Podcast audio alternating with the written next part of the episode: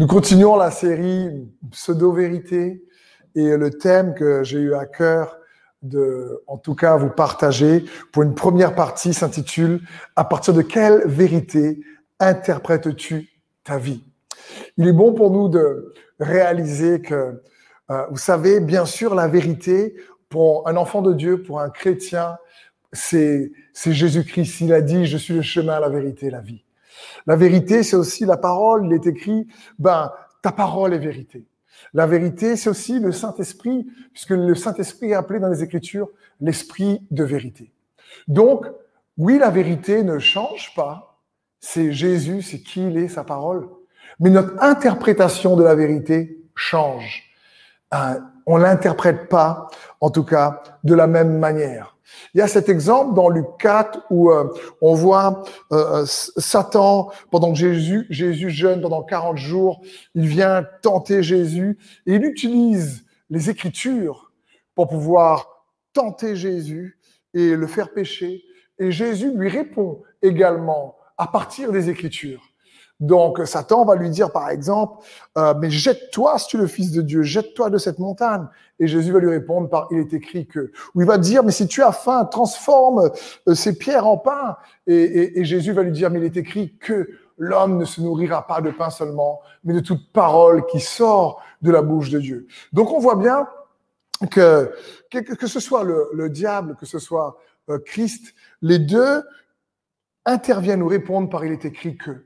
Donc, la parole peut être utilisée plus que jamais, soit pour édifier, construire, soit également pour euh, détruire.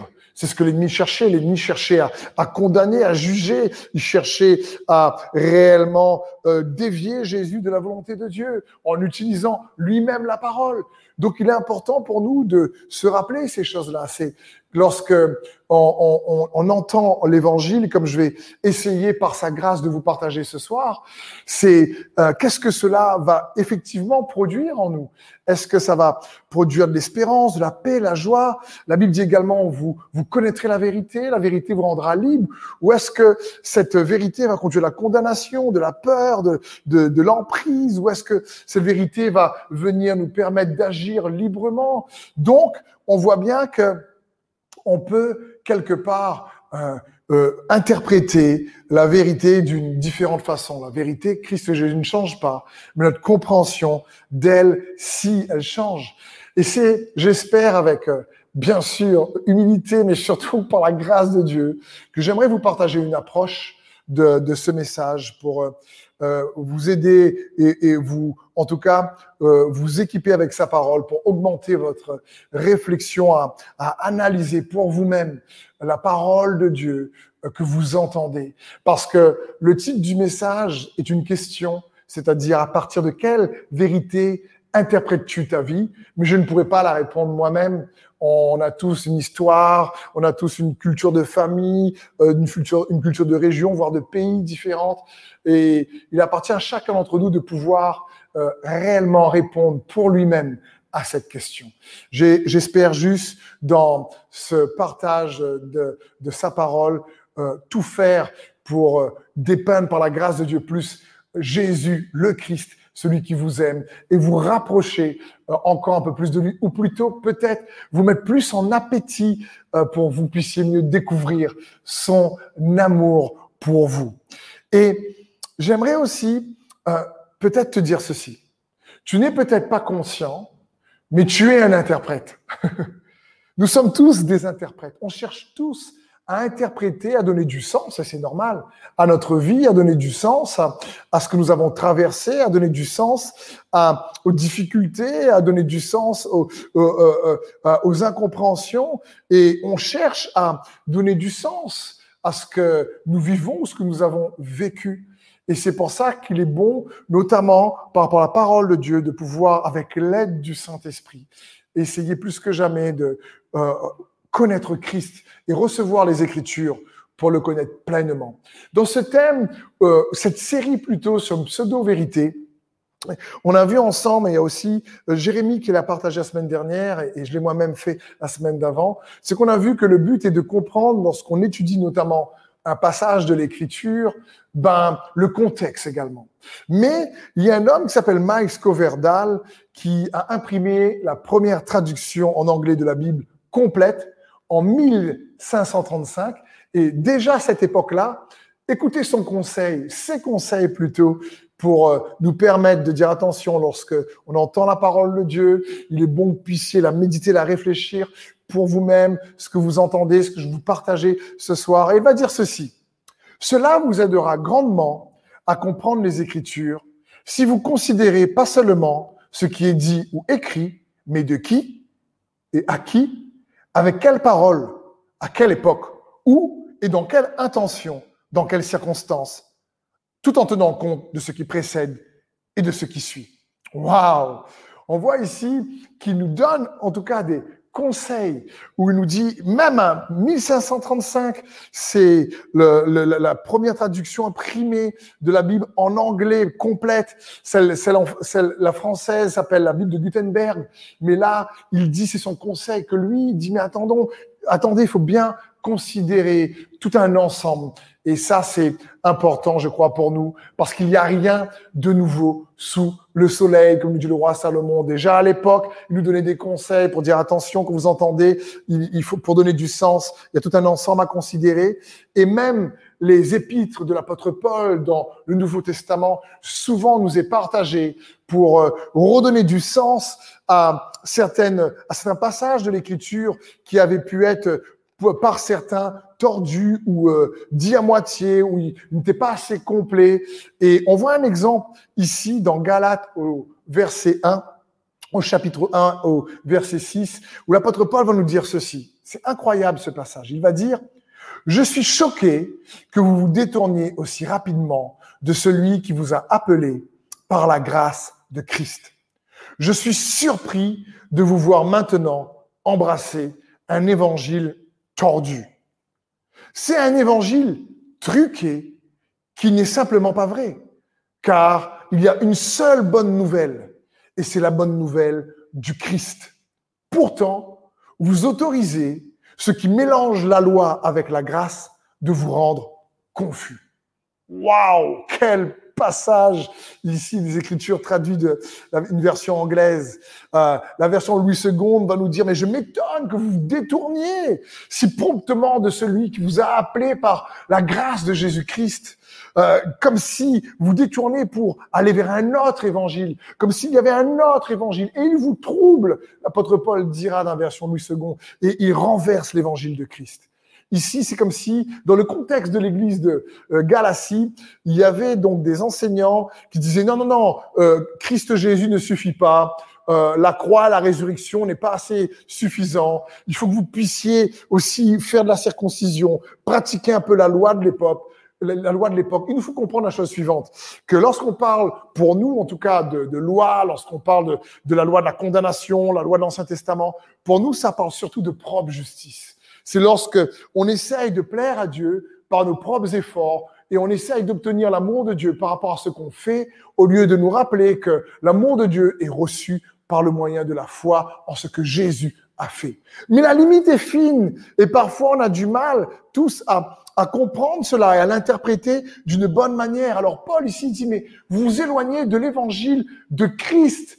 Il dit, mais c'est cette bonne nouvelle, la seule, c'est celle qui annonce la bonne nouvelle du Christ. Vous savez, dans le Nouveau Testament, la bonne nouvelle, le mot évangile qui signifie bonne nouvelle, c'est la bonne nouvelle en général du royaume de Dieu, la bonne nouvelle de Jésus-Christ, la bonne nouvelle du salut et la bonne nouvelle de la grâce de Dieu. Et c'est comme si Paul disait, mais attends, c'est important lorsqu'on étudie les Écritures de, de faire en sorte que Jésus transparaisse qu'on le voit, euh, qu'on se rapproche de lui, qu'on le connaisse mieux. Et il y a une belle histoire euh, qui se trouve dans Luc 24 où Jésus est ressuscité. Euh, c'est le, le, dimanche, euh, le jour de sa résurrection. Il voit deux disciples sur le chemin d'Emmaüs qui marchent, deux disciples qui euh, sont en train de parler des faits d'actualité. Et voici que Jésus s'approche d'eux et il est il, est curieux, il sait de quoi il parle, il dit, de quoi discutez-vous? Et là, les disciples disent, mais attends, tu sais pas toi ce qui se passe en ce moment? Euh, Jésus euh, le, de, de, Nazareth était un grand prophète et, et, il a été là en ce moment, il a été crucifié et, et, et on pensait que c'était lui qui allait libérer Israël. Et la Bible dit dans Luc 24, au verset 27, puis en commençant par les écrits de Moïse et en continuant par ceux de tous les prophètes, il leur expliqua dans les Écritures ce, que, ce qui le concernait. Waouh C'est juste incroyable. J'aime ce passage parce que c'est comme si Jésus aurait pu euh, apparaître sur le chemin d'Emmaüs et dire aux disciples, mais attends, c'est moi, les amis. Vous ne me voyez pas. Regardez mes mains percées. Regardez mon côté. J'ai les traces de la couronne d'épines. Regardez les traces de fouet dans le dos. Mais regardez, quoi. Je veux dire, j'ai été blessé, mais maintenant, j'ai plus de douleur. Euh, ma blessure ne me, cause plus de douleur. Je, je vous montre pas mes blessures. Je vous montre mes cicatrices. Et Jésus aurait pu dire, mais attends, rentrer dans Jérusalem et dire, mais attendez, me voici. Me, c'est moi que vous avez crucifié. Mais pas du tout. Il les écoute. Et ils ne se révèlent pas à eux physiquement.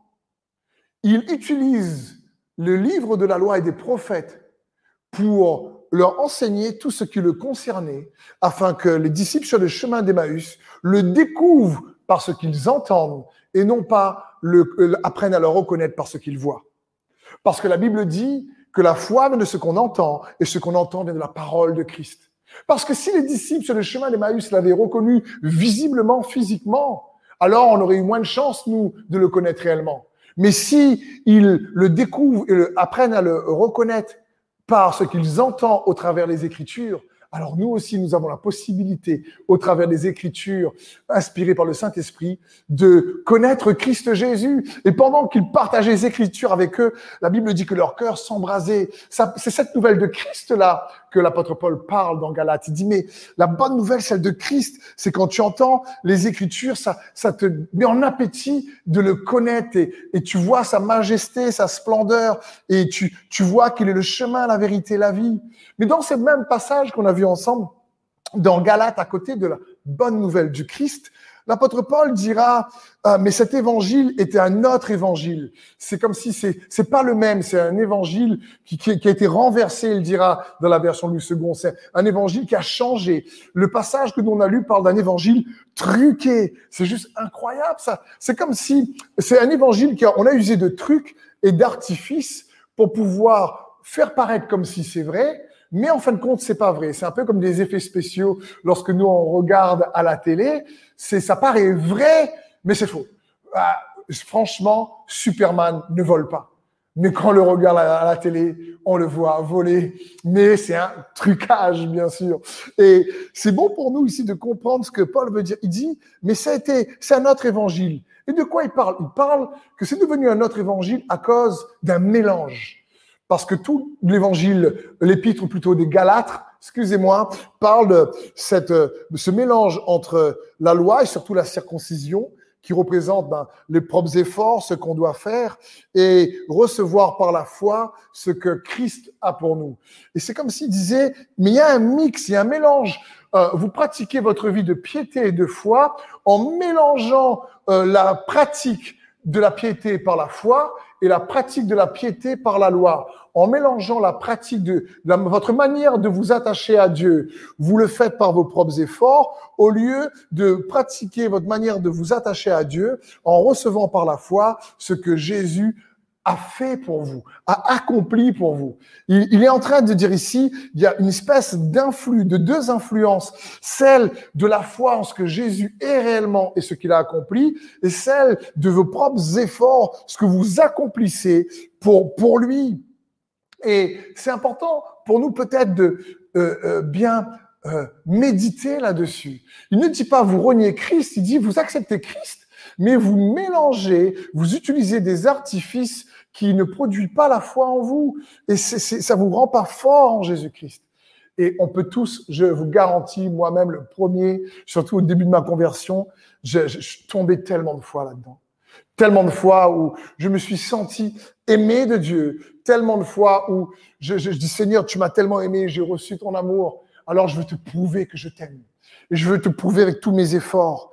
Vous savez, quand, par exemple, Dieu m'avait mis à cœur de, partager sa parole, je me rappelle que je priais euh, à partir du vendredi quatre, au minimum quatre heures par jour, euh, et je, je jeûnais à l'eau, je prêchais le dimanche, et là, je me suis dit, mais pour que ce soit, pour qu'il y ait un impact, je vais faire des efforts, Seigneur, je t'aime tellement, pour que je puisse partager ta parole avec ta, ta puissance, je vais vraiment tout faire pour prier beaucoup, jeûner beaucoup, et là, il y aura, ça fait la différence.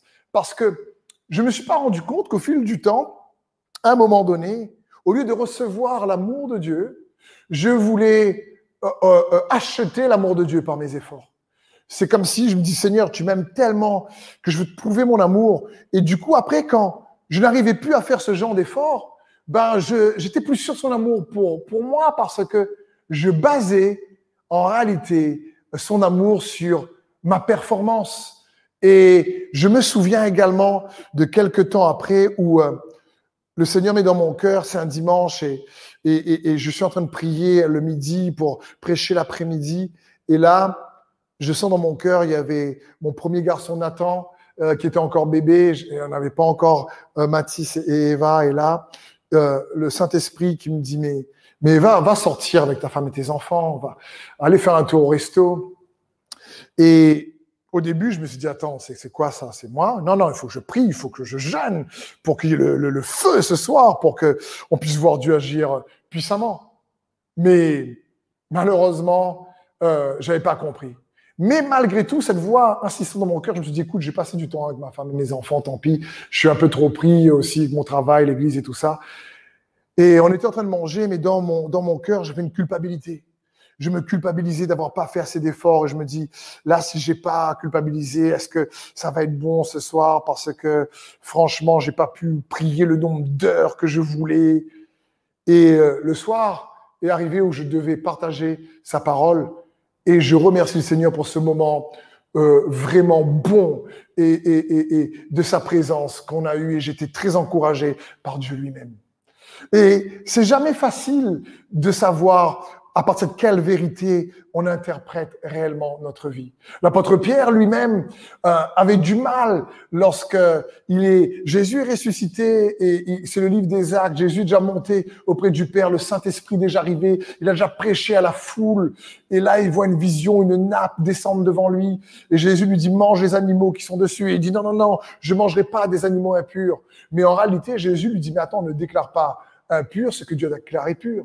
Quelques années plus tard, alors que Dieu lui avait déjà fait comprendre que ce n'était pas selon sa propre pureté, euh, ce n'était pas par sa propre pureté qu'il pouvait se rapprocher de Dieu, mais c'est par rapport à ce que Jésus a fait. Quelques années plus tard, lorsqu'il est avec l'apôtre Paul, euh, il mange avec euh, des gens des gentils, des païens qui ne connaissaient pas Dieu. Et lorsque les gens de Jérusalem arrivent, oh, il, veut plus rester avec eux parce qu'il se dit, ouh là là là là là là là, euh, si Jacques apprend ça, alors des années auparavant, Dieu l'avait déjà montré. Donc vous voyez, le but de ce message, et restez avec moi encore, vous allez voir, des exemples qui vont vous bénir, c'est pas qu'on puisse euh, bien sûr se sentir oh ben moi je vais pas y arriver non c'est un peu comme euh, on apprend on progresse et on est un coup plus dedans la la la, grâce est un coup plus dedans euh, peut-être la propre justice les œuvres mais pourtant pourtant il nous faut de plus en plus progresser pour que l'évangile de Christ soit de moins en moins mixé par nos efforts.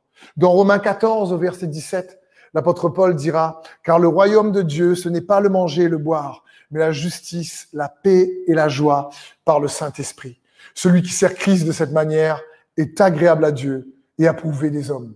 Paul est en train de dire, écoute, ce n'est pas en fin de compte que tu mets un jour en particulier où tous les jours sont égaux, que tu manges pas ci et l'autre mange de ça. Il dit non, non, non, il dit, écoutez, c'est, c'est pas ça, l'évangile du royaume. C'est pas ça. Je veux dire, l'un le fait par amour pour Dieu, Dieu l'accepte. L'autre le fait également pour plaire à Dieu, Dieu l'accepte. Il dit non, non, non, non, ne rentrez pas dedans ce genre de, comparaison. On le voit également dans Romains 14, 6 où il dit, celui qui fait une distinction entre les jours le fait pour le Seigneur. Celui qui le fait aussi pour le Seigneur, euh, celui qui mange le fait aussi pour le Seigneur, puisqu'il remercie Dieu pour sa nourriture. Et celui qui s'abstient de certains aliments le fait encore pour le Seigneur, car lui aussi remercie Dieu. Donc on voit ici quelque part que dans Romains 14, Paul dit non, non, le royaume de Dieu, c'est pas ça, c'est pas, c'est pas par tes efforts ou, non, non, parce que Dieu va regarder aux intentions de nos cœurs. Et ça, c'est bon de se rappeler. J'aimerais te dire, mon, mon, ami, peu importe quelque part la dénomination dans laquelle tu es, que qu'on soit euh, euh, catholique, évangélique, protestant, quand Dieu va regarder un cœur qui, qui cherche à le plaire avant toute chose. Dieu va regarder d'abord un cœur, même quelqu'un qui ne connaît pas Dieu, qui est dans aucune église, même quelqu'un comme celui qui est sur la croix, qui est jugé à côté de Jésus, au dernier moment, il dit, mais souviens-toi de moi, souviens-toi de moi. Et Jésus lui dit, mais aujourd'hui même, tu seras au paradis avec moi. Donc Dieu entend le cri des cœurs de, de chacun.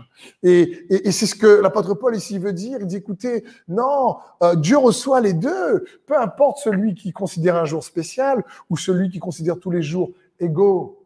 Parce que surtout ce qu'il veut dire dans Galates, comme on l'a lu tout à l'heure, c'est qu'il ne faut pas oublier que l'évangile de Christ doit nous amener plus que jamais à grandir dans une foi qui dépend de plus en plus de Jésus et moins de nos efforts. Ça ne veut pas dire qu'on ne doit pas faire d'efforts. C'est des efforts qui prennent notre source dans la grâce, la capacité, dans la bonté, dans la force, dans l'amour de Dieu. Une foi agissante par l'amour, et non pas une foi agissante par nos propres efforts. Parce que le but même de la loi dans l'Ancien Testament, des, des œuvres, nous dit la parole de Dieu, c'est réellement de nous amener à Jésus-Christ. L'apôtre Paul dira dans 1 Timothée 1.8, nous savons que la loi est bonne, mais à condition d'être utilisée en accord avec son but. Donc, à que la loi soit utilisée en accord avec son but. Parce qu'on peut utiliser la loi pas en accord avec le but. Et c'est pas ce qu'il faut. Le but de la loi était de nous faire euh, réaliser qu'on avait besoin d'un sauveur. Le but de la loi était de nous faire réaliser que Christ Jésus, euh, sans lui, nous, on va pas y arriver par nos propres efforts. Le but de la loi était de nous faire réaliser que personne n'était capable, par ses propres efforts, de la pratiquer pleinement, parce que celui qui était coupable contre un trait de la loi était coupable contre toute la loi. Peut-être que tu réagis bien dans un domaine, mais tu échoues dans l'autre domaine et tu es coupable à ce moment-là entièrement. Donc, le but de la loi était surtout de nous montrer qu'on avait besoin d'un, quelqu'un qui vienne nous sauver, qui nous aime. Et, Jésus, le Sauveur, était de nous conduire vers celui qui nous sauve. Donc, qu'est-ce que Paul veut dire dans Galate Il veut dire quelque part que cette mixture, ce mélange entre lorsqu'on apprend à interpréter euh, notre vérité à partir de la lumière de l'Ancien Testament milieu de la lumière du Nouveau, ben crée des nuisances, tu tu peux les faire parfois dans notre foi, crée des freins dans notre foi. C'est pas que euh, euh un est pas l'autre est sauvé et l'autre non, pas du tout. C'est le fait que à un moment donné, euh, il y en a il y en a un qui va rencontrer plus de difficultés dans sa vie chrétienne. Donc j'aimerais voir avec vous quels sont donc les effets nuisibles de cette mixture quelque part de ce mélange entre la, la, la, la propre justice et le don de la justice de Dieu quelque part lorsqu'on est dans nos propres efforts au lieu de recevoir pleinement Jésus avec des exemples, je suis sûr qu'il va vous parler. Premier point, j'en ai fait quelques-uns, il y en a beaucoup plus, j'en ai fait six, mais on a juste quelques minutes où j'espère que vous allez être encouragés. Encore une fois, le but est que vous puissiez peut-être analyser pour vous-même euh, peut-être à partir de quelle vérité tu as expérimenté ta vie ou tu la vis aujourd'hui. Le premier point, c'est la mixture entre cette propre justice, la loi donc, et euh, le Nouveau Testament, le don de la justice que Dieu nous accorde par grâce elle nuit à la transformation, à notre maturité en Christ. Elle freine notre maturation dans l'amour, notre maturité. Dieu veut qu'on grandisse dans l'amour, mais on peut pas en réalité grandir dans l'amour par nos propres efforts. La Bible dit, nous l'aimons car il nous a aimé le premier. Plus tu découvres l'amour de Dieu pour toi, plus on est capable d'aimer les autres. Et dans Galates 4 au verset 19, il va dire ceci. Vous êtes mes enfants et j'endure pour vous une fois encore les douleurs de l'enfantement jusqu'à ce que le Christ soit formé en vous. Waouh Une autre version traduite du message, cette fois-ci, dira, savez-vous ce que je ressens en ce moment? Et ce que je ressentirai jusqu'à ce que la vie de Christ devienne visible dans vos vies? Je me sens comme une mère dans la douleur de l'accouchement. Waouh Paul est en train de dire ici, écoutez, je, tellement voulu, j'aurais tellement voulu que vous puissiez comprendre que euh, comme vous avez reçu l'amour de Christ, il nous faut grandir dedans. Ce n'est pas avec vos propres efforts que vous allez encore grandir dedans. Et ce n'est pas avec la, la circoncision que certains veulent vous imposer à ce moment-là, dans ce contexte, que vous allez grandir et que Christ va être formé en vous. C'est-à-dire que j'aime bien ce passage, que Christ devienne visible dans vos vies. Vous imaginez? Paul dit non, non, non, c'est pas, c'est pas juste à partir de là. Et je parle pas ici de la, la grâce, bon marché, où tu peux tout faire ou rien faire et tout arrive. Pas du tout. C'est pas de ça que je parle. Je parle de cette abondance de la grâce, comme nous dit l'apôtre Paul de Romains 5, 17, et, et le don de la justice. La Bible dit, mais ceux qui reçoivent l'abondance de la grâce et le don de la justice, cela règne dans cette vie par Jésus-Christ. Et c'est ce que Dieu veut, c'est que la bonne nouvelle du royaume de Dieu nous permette réellement de, de recevoir, c'est une question avant de, de faire, de recevoir ce que Jésus est et ce que Jésus a accompli pour toi et pour moi, parce que tu es aimé de Dieu, afin de qu'il puisse œuvrer puissamment en nous. Deuxième point, dont le premier point, c'est la mixture, vient freiner notre euh, réellement croissance dans l'amour de Dieu, parce que euh, on va, comme je disais tout à l'heure, on reçoit son amour et après, on le reçoit plus. Après, on veut donner notre amour et très rapidement, on peut baser son amour sur notre performance et se sentir aimé lorsqu'on est bon. Le deuxième point, c'est la mixture, le mélange entre cette manière de vivre selon une vérité euh, prise dans l'Ancien Testament qui condamne, qui juge, ou une vérité prise dans le Nouveau Testament riche en grâce, qui pardonne, qui aime, ben, la mixture produit de la confusion. On a vu tout à l'heure, Galates 1, 7 nous dit, pourtant vous autorisez ceux qui mélangent la loi avec la grâce de vous rendre confus. Wow. Le mot confus dans d'autres versions, comme on l'a lu tout à l'heure également dans Louis II, c'est il vous trouble. Le mot trouble, en, grec, c'est le mot tarazo, qui parle, ça enlève le repos. Waouh! Ça produit de l'anxiété. Il dit, dans la manière dont vous allez recevoir la parole de Dieu, vous allez l'entendre, ça va produire de l'anxiété, ça produit de la culpabilité, ça produire de la peur, ça produire de la crainte, ça vient enlever le repos. Et Paul dit ici, attention, cette mixture, voilà ce qu'elle produit.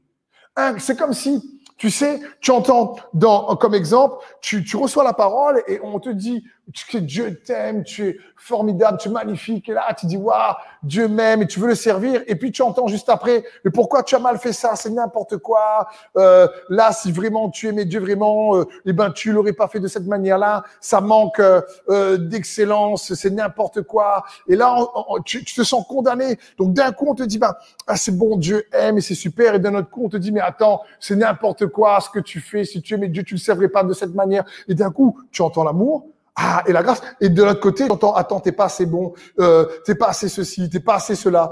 Euh, d'un côté, tu entends donc la bonté de Dieu, et d'un autre côté, tu entends constamment la dureté de Dieu. Un coup, tu entends Dieu t'aime, un coup, tu entends Dieu te condamne, et ça, c'est pas ce que Dieu veut pour nous. Pas du tout. Et ça, ça crée de la confusion. C'est, tu sais pas dans ton service à un moment donné pour Dieu comment faire. Parce qu'une fois tu entends euh, Dieu t'aime, et puis une autre fois tu entends ben non, c'est il t'aime, mais là par contre si tu agis comme ça, il va moins t'aimer quoi. Et c'est ce qu'on reçoit. Et là, cette mixture, ben crée, euh, ça nous perturbe, ça crée du trouble. Qu'est-ce que ça fait? Ça enlève le repos. Jésus pourtant dans Jean 15 nous a dit ceci demeurez dans mon amour, pas dans ton amour pour lui, dans son amour pour toi. Il dit demeurer, demeurer au cep. Et on ne demeure pas au cep par nos propres efforts. On demeure au cep en croyant en Jésus et ce qu'il a accompli. Le troisième point, la mixture dilue la force d'action de Christ en nous et vole notre liberté. C'est comme si, au lieu de, constamment de baser pleinement notre confiance en Jésus, ce qu'il a accompli, nous commençons à baser notre confiance sur ce que nous faisons pour lui. Et là, ça dilue notre force. Galates 5, verset 2, nous dit ceci. Voici, moi, Paul, je vous dis que si vous faites circoncire, Christ ne vous servira de rien. Encore une fois, la circoncision parle de, la marque à l'époque de la loi, de la propre justice, des efforts qu'il devait faire pour plaire à Dieu. Aujourd'hui, euh, gloire à Dieu, dans la vie chrétienne, en tout cas, on ne pratique plus la circoncision en général, mais on pratique une propre justice pour chercher à plaire à Dieu, ou inconsciemment, au lieu de placer notre confiance en lui, on place notre confiance dans ce qu'on fait pour lui, pour pouvoir se sentir bien et être sauvé. Et une autre version dira dans Galates 5, 2 nous dit ceci. Je suis catégorique à ce sujet. Au moment où l'un d'entre vous se soumet à la circoncision ou à tout autre système d'observation de règles, au même moment, le don de liberté durement acquis par le Christ est gaspillé. Waouh! Ça signifie que ce que dit ça vous servira de rien, c'est-à-dire que la mixture ne vous est d'aucun avantage. Euh, c'est pas un avantage, tu n'as pas de bénéfice. Tu vas même diluer, perdre, gaspiller. Et c'est bon pour nous de se rappeler ça. Parce que c'est comme si quelqu'un ne croit, se croit jamais assez bon pour servir Dieu. Parce que d'un coup, Dieu, Dieu l'aime, mais d'un coup, on lui fait remarquer par des remarques qu'il n'est pas assez bon. Et donc, d'un coup, Dieu m'aime, mais ah, écoute, si, si réellement ça, ça t'arrive, c'est parce que t'es pas assez bon, t'as pas fait ce qu'il faut. Et là, d'un coup, d'accord, ben, il faut, je sais pas, ça trouble le, repos, comme on a vu. Et en même temps, euh, si on met bon, il faut, faut que je fasse plus euh, pour pouvoir plus plaire à Dieu. C'est pas exactement comme ça que ça se passe, parce que on peut faire beaucoup de choses dans l'activité pour Dieu sans foi. Et la Bible dit, n'oubliez pas ceci, la foi sans les œuvres est morte. On ne peut pas avoir la foi sans les œuvres, mais on peut avoir les œuvres sans la foi. Voilà où est le problème. C'est comme on ne peut pas euh, produire euh, du beurre sans lait mais tu ne peux pas produire du lait avec du beurre. C'est important pour nous de comprendre ces choses-là. Le quatrième point, c'est la mixture entre nos propres efforts et recevoir pleinement ce que Jésus a fait pour nous, croire, grandir dans ce qu'il est et ce qu'il a fait, c'est qu'elle vient éroder, voler notre joie de servir Dieu. L'apôtre Paul dira dans Galates 4, verset 15, Où est donc l'expression de votre bonheur? Waouh il dit, mais qu'est-ce qui se passe? Où est donc l'expression de votre bonheur? Vous courriez si bien, qu'est-ce qui s'est passé? C'est comme si, au départ, oh, tu, tu, rencontres le Seigneur, son amour, et tu es content de le servir, et tu dis, waouh, je veux, je veux servir Jésus. Et puis, là, quand tu commences, à un moment donné, tu fais pas ce qu'il faut, on te condamne, ou t'as pas apporté le bon repas, ou à la bonne heure, et, et c'est pas fait ce qu'il faut, tu as mal servi, et tu as fait des erreurs, et on commence à te pointer du doigt, et, on te remet un joug de l'effort, et on, c'est à nouveau, on commence à accuser, à nouveau, on commence à te faire sentir ouais, ouais, tu, tu es pas assez ceci, tu es pas assez cela. Et là, ton service pour Dieu, ben, commence à manquer de joie. Ça que le ministère commence à devenir pesant. Euh, prêcher même la parole pour certains pasteurs comme moi, si on tombe dedans ces traverses sans se remettre en cause, eh ben, peut devenir un jour où on se dit, c'est, c'est, je prends plus plaisir, je le fais parce que, ben, il faut faire, quoi. Que Dieu, frères et sœurs, priez pour moi, que Dieu me préserve parce que je, j'essaye avec sa grâce de faire en sorte que partager sa parole reste une joie. Euh, et donc, au lieu de puiser ta force dans ta relation avec le Saint-Esprit, tu commences, et souvent inconsciemment, à essayer de puiser ta force à partir des hommes. Tu t'es content de servir Dieu, mais toutes les remarques des uns et des autres qui sont pas contents, euh, du, du pasteur, du leader, du frère, de la sœur, du patron parfois, qui peut euh, aller aussi dans cette tendance, ou, ou euh, du mari, ou, le, ou de la femme. Et là, tu commences à te dire, attends, là, ça commence à être pesant. Et, du coup, là, de manière inconsciente, on commence à servir, mais en se basant, on, on, cherche plus à le faire avec joie pour Dieu. On dit, est-ce que je vais, est-ce que je vais le plaire, lui? Parce que là, si j'ai pas fait comme lui, je vais sûrement me prendre. Et là, et, là, ça va être compliqué. Et là, la joie part. Parce que inconsciemment, ça vient rôder notre joie, mais ça vient euh, nous faire plaire aux hommes plus, plus qu'à Dieu. Ça, ça met un sentiment de culpabilité. C'est comme, vous savez, s'il m'arrive, un jour, deux jours, trois jours passent, mais je n'ai pas pu prier ou je n'ai pas pu méditer euh, la parole de Dieu comme je le souhaitais. J'aurais voulu prendre plus de temps, mais la journée était trop chargée, il y a eu, y a eu trop d'imprévus, trop de coups de fil, où je n'ai pas réussi à me discipliner comme il fallait, peu importe. Et que je me sens coupable ben, en réalité, sans m'en rendre compte, c'est que je suis en train de plaire à Dieu avec mes propres efforts. Parce qu'il y a une différence entre se sentir coupable et avoir faim. Quand ça m'arrive de manquer de temps dans la prière, j'ai envie d'aller dans sa présence, pas parce que je me sens coupable, mais parce que j'ai faim de sa parole. L'homme ne se nourrira pas de pain seulement, mais de toute parole qui sort de la bouche de Dieu. J'ai faim d'être fortifié par lui. J'ai faim d'être nourri dans sa présence, par sa parole, pour que ma foi soit fortifiée et faire face aux défis, aux difficultés du moment présent. Donc je ne vais pas me sentir coupable de ne pas avoir prié, prié une heure. Attends, je mets là, je rentre en prière à 9 heures, 10 heures pile, c'est pas exactement ça. Ouh là là Et là, je me sens coupable. Attends, j'ai manqué une minute. Ouh là là Parce que je vais faire juste ce qu'il faut. Et, et, on se rend pas compte, on peut tellement, et j'ai fait tellement de fois cette erreur, frère et. Tellement de fois, jusqu'à ce que je comprenne que non, non, quand je passe pas du temps suffisant avec Dieu pour moi-même, j'ai faim, mais je me sens pas coupable. Et il y a une différence. Parce que l'un, tu vas le faire avec joie. L'autre, tu vas le faire avec poids, avec du poids, avec un joug. Ça va te peser. Et donc, j'espère que ça t'aide, ce genre d'exemple. En tout cas, si c'est le cas, si tu peux peut-être dire Amen dans le chat. Un autre point, l'avant-dernier point, la mixture, ce mélange parfois. Eh ben, ça nous rend, comme je disais, beaucoup plus dépendants des hommes plus que de Dieu, du coup. Parce que on va chercher à, on a tellement marre d'être sur les accusations, la culpabilité ou les remarques euh, de, des hommes sous le service qu'on veut faire pour Dieu, qu'on avait commencé avec joie, que maintenant, à côté de le faire pour Dieu, bah, à faire aussi pour euh, l'homme, parce que si on se prend une remarque, c'est compliqué. Donc, euh, et on, on, dépend de plus en plus de l'homme avec cette mixture de nos propres efforts. Et ça, c'est quelque chose qu'il faut faire attention. Galates 5, 17 nous dit ceci. Croyez-moi, ces gens-là déploient un grand zèle autour de vous, mais leurs intentions ne sont pas bonnes.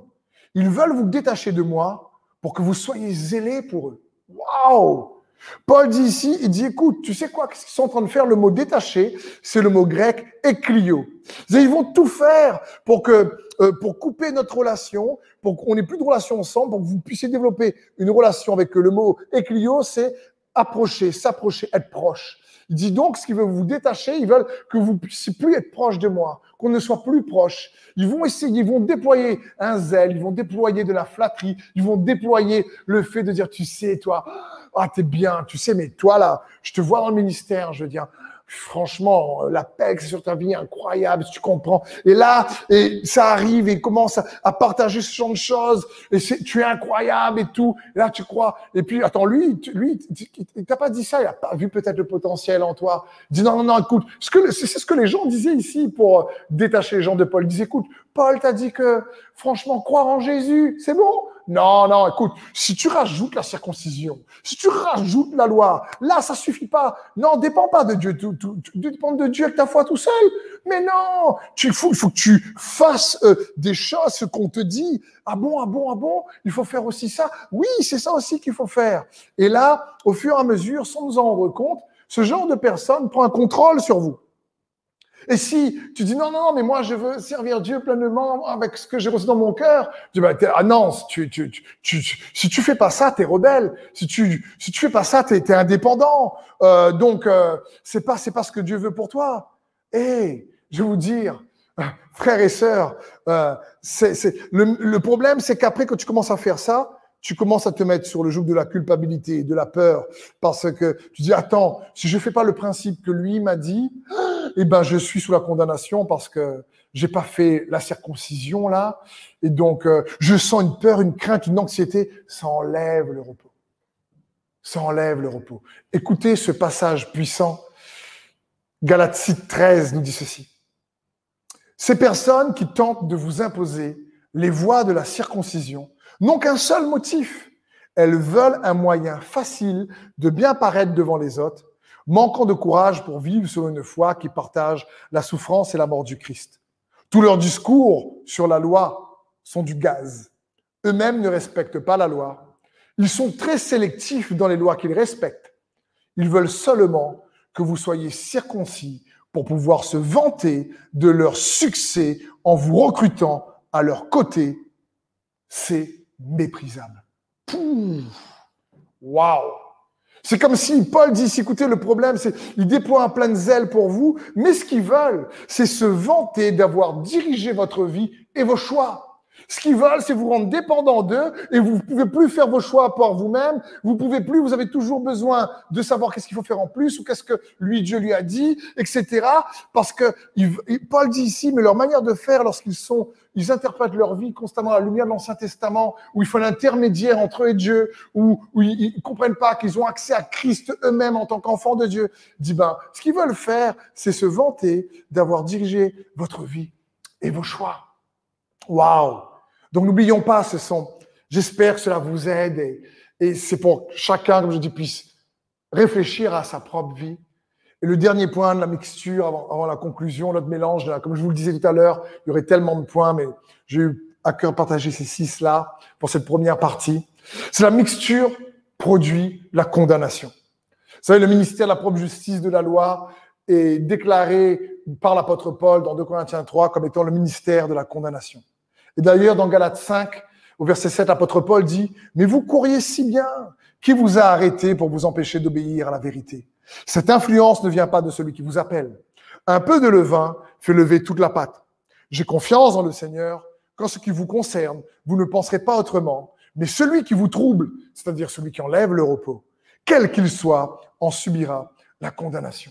Waouh Qu'est-ce que Paul veut dire ici? Il veut dire cette influence lorsque ça met un joug de loi, t'es pas assez bon de passer ceci, de passer cela, faut que tu dépends de moi, euh, tu transformes des principes en des lois au lieu de prêcher Christ Jésus, vivant, seul, sauveur, Seigneur, le chemin, la vérité, la vie, Jésus, ce qu'il est et ce qu'il a accompli, fondement de notre foi, l'auteur, le consommateur. On passe par plein de détours périphériques au lieu de dire non, non, il dit mais cette influence a tendance à ramener la, condamnation. C'est quoi la condamnation? C'est cette influence va amener à ce que toujours on cherche des fautes, on cherche à accuser les autres pour s'excuser.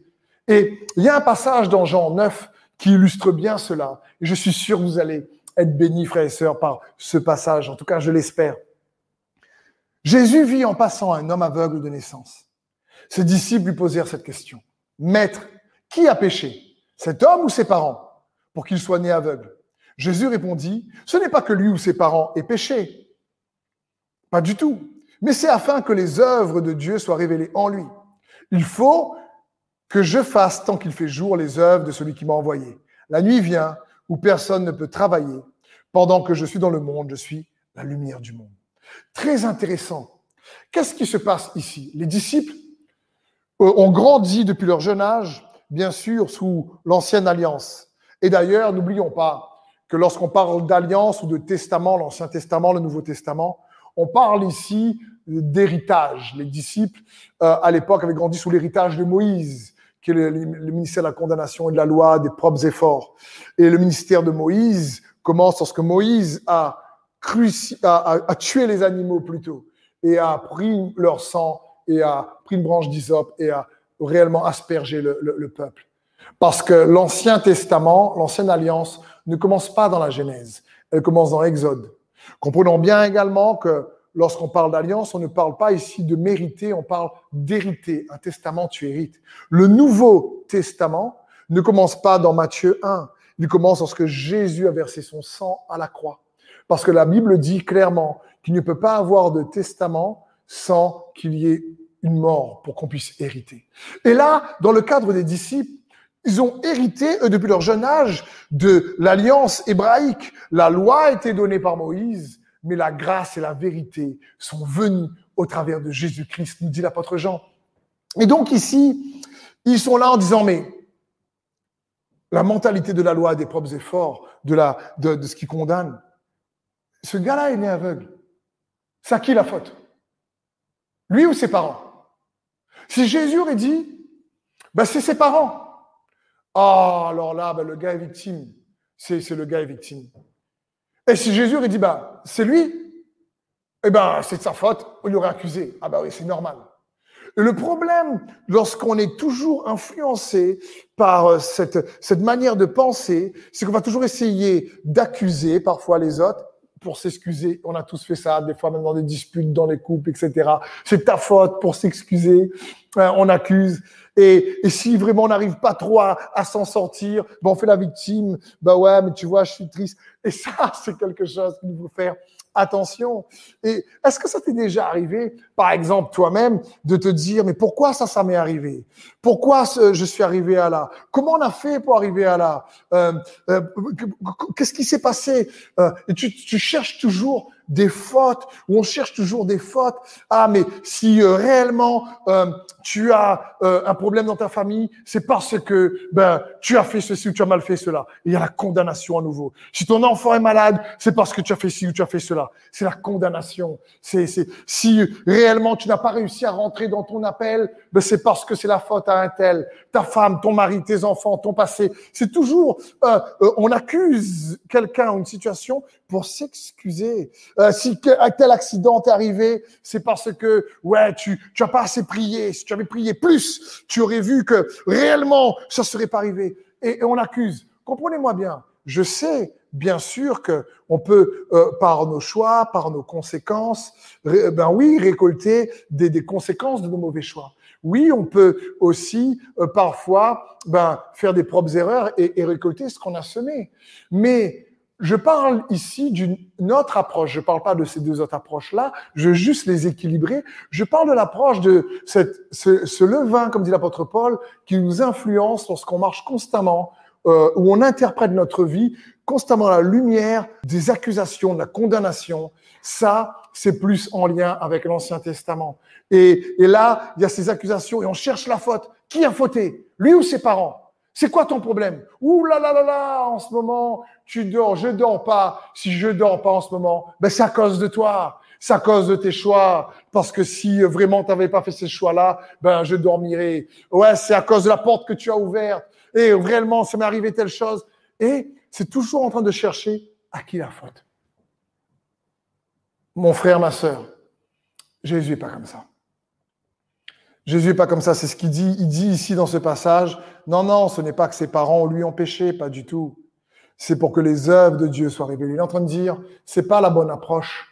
Regarde à Jésus, et quelles que soient peut-être parfois les raisons, sa grâce est plus que suffisante pour te faire bien dormir, pour transformer une difficulté en opportunité. Il est en train de dire, mais je suis capable de te restaurer, de changer. Est-ce que tu t'es déjà posé cette question? À qui as-tu emprunté tes convictions ou tes croyances. Est-ce que c'est pas, c'est jamais facile de remettre en, cause ses convictions et ses croyances? Parce que des fois elles sont automatiques. Et, et, et là, je me dis à qui? Jésus dit attendez, il est en train d'essayer de dire aux disciples vous avez grandi en essayant de savoir c'est à qui la faute à chaque fois par rapport à l'Ancien Testament, je comprends. Mais le but de l'Ancien Testament, notamment de la loi, était de conduire à Christ. Parce que la parole de Dieu nous dit que Christ et la fin de la loi pour la justification de tous ceux qui croient.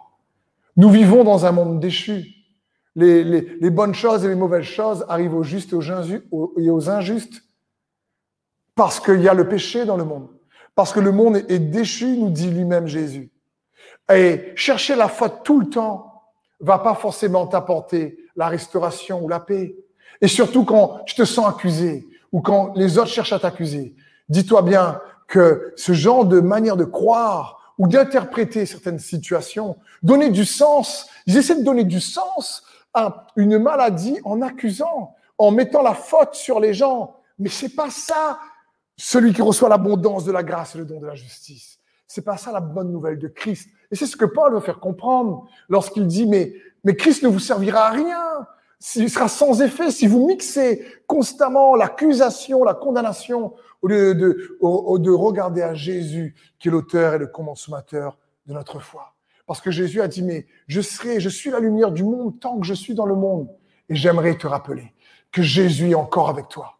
Par son esprit, il est l'Emmanuel, il est pour toi. Mais si Dieu est pour nous, nous dit les Écritures, qui sera contre nous? Jésus a pris sur lui la pression du jugement et à Gethsemane, il était, qui signifie pressoir à lui, il était pressé et, l'huile de l'onction est sortie et, à la croix, il a, il, a, il a versé son sang comme le raisin qui est écrasé pour donner du vin afin que nous puissions recevoir ce vin qui représente une vie qui est riche en paix, en joie, malgré l'adversité, malgré les difficultés. Parce que comprenons bien, et je vais terminer sur cette conclusion pour chacun d'entre nous, il n'y a pas de combat ou de compétition entre l'ancienne alliance et la nouvelle alliance.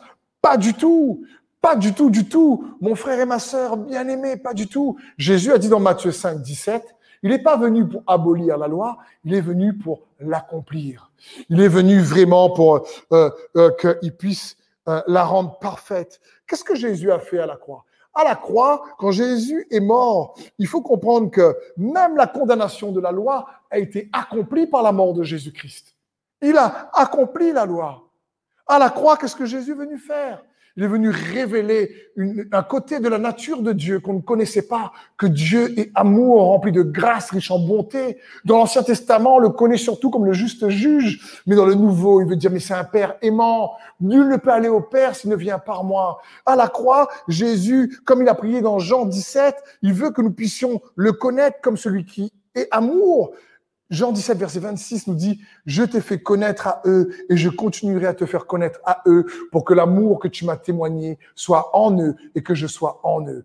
Qu'est-ce que Jésus voulait faire? Il voulait que nous puissions réaliser qu'à la croix, lorsqu'il a dit Père, je vais glorifier ton nom, il allait pouvoir nous donner accès à une nature, une expression du Père qui nous était accessible euh, jusqu'à ce moment-là. Jésus est venu fusionner l'amour au nom de Jésus, au nom du Père. Je leur ai fait connaître ton nom par l'amour que tu m'as donné. Et c'est comme si il est venu réconcilier l'amour et la vérité. Il est venu réconcilier la justice et la paix. Et on voit cela dans le psaume 85, verset 11, qui nous dit, l'amour et la vérité vont se rencontrer. Et la justice et la paix se donneront l'accolade. Et la vérité germera du sein de la terre. La justice descendra des hauteurs célestes. Waouh, waouh, waouh L'amour et la vérité vont se rencontrer. Ça parle de quoi? Ce verset parle en réalité de manière prophétique de ce que Jésus a accompli à la croix. L'amour et la vérité se sont rencontrés. C'est grâce à la croix maintenant que nous avons accès euh, par Jésus-Christ, par son sacrifice à Dieu le Père. C'est lui le chemin. Il a dit, je suis le chemin, je suis la vérité, je suis la vie. Que tu empruntes mon chemin, tu empruntes le chemin vrai qui te donne cette vie. Et c'est pour ça que nous devons réaliser qu'il est venu pas uniquement réconcilier Dieu avec les hommes, mais il est venu réconcilier également euh, le Dieu qui est un juste juge en un papa aimant pour que les, les, hommes comprennent que, attends, avant peut-être tu, tu avais peur de t'approcher de Dieu parce que c'est un juste juge. Ouh là là, c'est compliqué ou je m'approche pas de Dieu ou du pasteur parce que je vais me prendre plein la tête. Ah non, non, non, c'est un père aimant. Il veut que tu sentes à, l'aise, que tu sois, euh, tu te sens aimé de lui. Voilà ce qu'il veut. Jean-Baptiste lui-même avait du mal avec ça parce que Jean-Baptiste était euh, un homme qui était venu euh, prêcher la condamnation. Il était en prison parce que il avait prêché euh, à Hérode qu'il était dans l'adultère avec, il avait pris la femme de son frère. Il entend que Jésus lui dit à la femme qu'on a pris en flagrant délit d'adultère, mais moi non plus je te condamne pas. Va et ne pêche plus. Et je crois que il nous faut réaliser que quand tu sais que Dieu t'aime et que tu es aimé de Dieu, tu ne t'approches pas juste d'un juge ou d'un juste juge, tu t'approches d'un Père rempli d'amour. 1 Jean 3, 1 nous dit, voyez combien le Père nous a aimés pour que nous puissions être appelés enfants de Dieu. Et nous le sommes. 2 Thessaloniciens 2,16 nous dit, notre Seigneur Jésus-Christ lui-même et Dieu notre Père nous ont témoigné tant d'amour et par grâce nous ont donné une source éternelle de réconfort, une bonne espérance. Waouh Nous a témoigné tant d'amour. Et dans ce monde où euh, euh, il y a tant de, réellement parfois de, difficultés, le message de la bonne nouvelle de Christ, de Christ, comme dit Paul, c'est pour pas, il dit, mais ne, mixez pas, ne, ne mixez pas juste avec vos efforts, avec la condamnation. Il est en train de dire, non, c'est pas ça. Il est en train de dire, on a besoin d'entendre, comme dit Romains 8, il n'y a plus de condamnation pour, ceux qui sont Jésus-Christ. Il a, besoin d'entendre que, attention, euh, euh, euh, qui condamnera les élus de Dieu? C'est dans Romains également. Et, c'est comme ce, malade sur un lit, paralysé sur un lit. qui est amené par ses, ses amis, parle-toi devant Jésus qui prêche à la foule. La maison est tellement pleine à craquer que les amis ont l'idée, ils prennent l'initiative par amour pour leur ami de, de perforer un trou dans le toit, ça a dû faire un boucan, ils ont gêné toute la réunion et les gens sont en train de voir mais qu'est-ce qui se passe, c'est quoi ce boucan, les trucs ont dû tomber par terre. Dis mais c'est quoi ça? Et Ils voient tout doucement vraiment quelqu'un descendre sur un lit paralysé devant Jésus et toute la foule dit mais comment? Ils ont osé déranger Jésus dans sa prédication, attention. Et là, Jésus dit quelque chose d'extraordinaire. Il va dire tes péchés sont pardonnés. Mais il avait besoin de guérison. Pourquoi Jésus dit ça? Parce qu'il a dû être tellement jugé comme l'aveugle. Si tu es paralysé, c'est de ta faute ou c'est de la faute de tes parents. Si tu es paralysé, c'est quoi? C'est toi qui as un problème ou c'est les parents, c'est ta famille. Il y a un problème. C'est, il y a réellement euh, euh, euh, une raison fautive. Tu es coupable ou ils sont coupables. Et il devait tellement être sous le joug de la condamnation, de la culpabilité. Il avait besoin d'entendre tes péchés sont pardonnés. Ah. Là, il a dit, wow. Il a dit, mais quoi? Qu'est-ce, qui se passe? C'est, c'est, quoi? Tes péchés sont pardonnés. Jamais entendu ça. Jamais entendu ça. J'ai toujours entendu que je suis pas assez bien, pas assez ceci, c'est la faute de mes parents, c'est la faute de mon passé, c'est la faute de celui qui m'a fait du mal, c'est la faute d'un tel. Et là, celui par qui la grâce, la vérité est arrivée. Jésus, la grâce n'est pas un principe ou une loi, la grâce est une personne, Jésus-Christ. Et il me dit, mes péchés sont pardonnés. Parce que la grâce la vérité sont venues au travers de Jésus-Christ. Et je crois que, mon frère, ma sœur, toi qui me regardes, peut-être que tu as besoin d'entendre que Jésus aussi t'a pardonné. Peut-être que tu as besoin d'entendre, oui, on est loin d'être parfait, moi le premier. Mais quand on regarde à la bonne nouvelle de Christ, et c'est une bonne nouvelle où on se sent aimé. Qui n'est pas là pour nous accuser ou nous faire porter un joug lourd, mais qui est là au contraire pour alléger notre charge. Elle n'est pas là pour nous rendre anxieux, enlever le repos, mais au contraire pour nous donner du repos, parce que Jésus sait que dans ce monde, il y aura des tribulations. Et il nous a dit, prenez courage, car j'ai vaincu le monde.